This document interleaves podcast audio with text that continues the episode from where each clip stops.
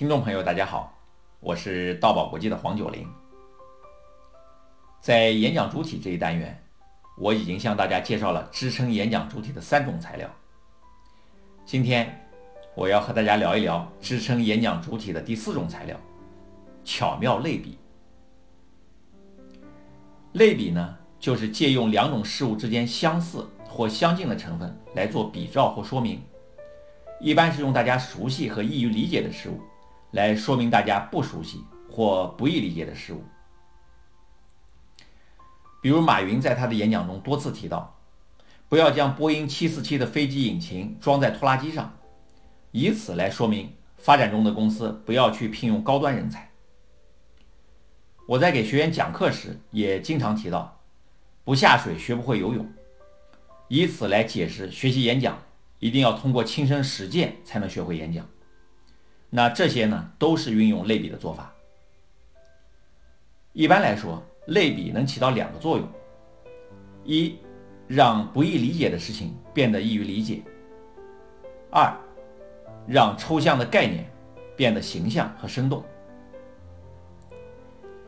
国内某大学一位高年级的同学在学校的迎新会上做演讲，他是这么说的。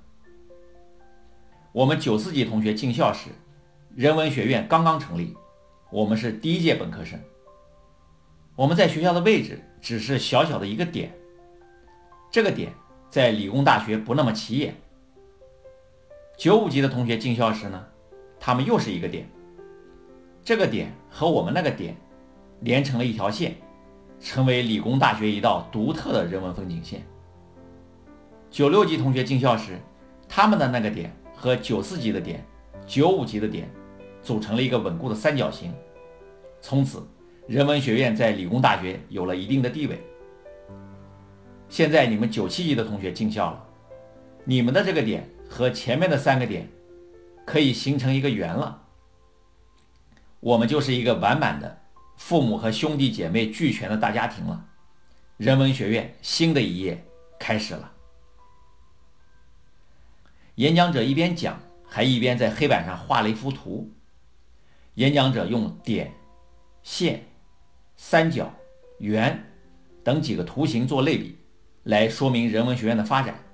构思呢非常巧妙，论据也特别形象。在我们研宝当众讲话课堂上，学员王世忠在谈到泡沫经济的时候这样说道：“一杯啤酒放了几天以后就变质无味。”没有了一点泡沫，这呢就像传统经济；而一瓶新打开的啤酒猛然倒入杯内，大半是泡沫，只有一点点啤酒，这就像泡沫经济。泡沫经济总是产生于新兴产业，而好的经济应该是打开一瓶啤酒后慢慢倒入杯内，在满满一杯啤酒上产生一点泡沫，这样呢看起来赏心悦目，喝起来又沁人心脾。做投资千万不要投没有泡沫的啤酒，因为它既不好看也不好喝；也不要投那大半杯泡沫的啤酒，因为它物非所值。要投就投带点泡沫的啤酒，它好看又好喝。用啤酒泡沫来解释泡沫经济这种做法，既生动又有趣，又能说明问题。类比的方式，不是比说上很多大道理更加巧妙吗？绝大多数被公认演讲能力很强的人都特别擅长使用类比。美国第十六任总统亚伯拉罕·林肯是美国杰出的政治家、思想家，黑人奴隶制的废除者。二零零六年，林肯被美国权威期刊《大西洋月刊》评为影响美国的一百位人物中第一名。林肯虽然没有接受过高深的教育，但却有卓越的口才和文采。他的演讲和沟通能力被世人公认是超强的。他有一个使用类比的经典演讲，是他在艰苦的美国南北战争期间回答批评他的人士采用的。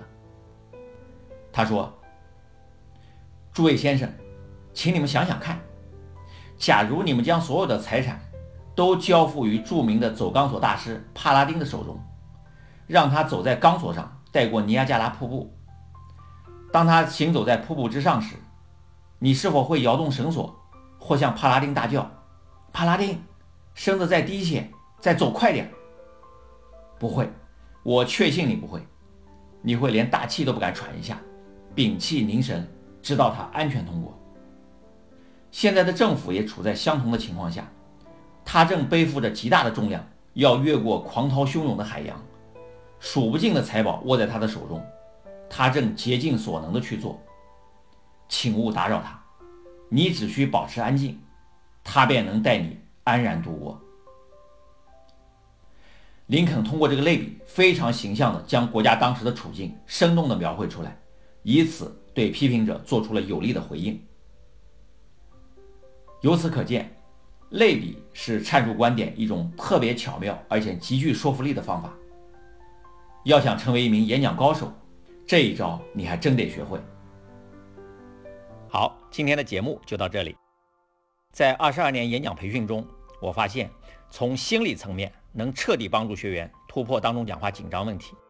为此，我研发出了星象沟通疏导技术，从心理层面帮助大家找到讲话紧张的根源，突破当众讲话紧张，重建自信。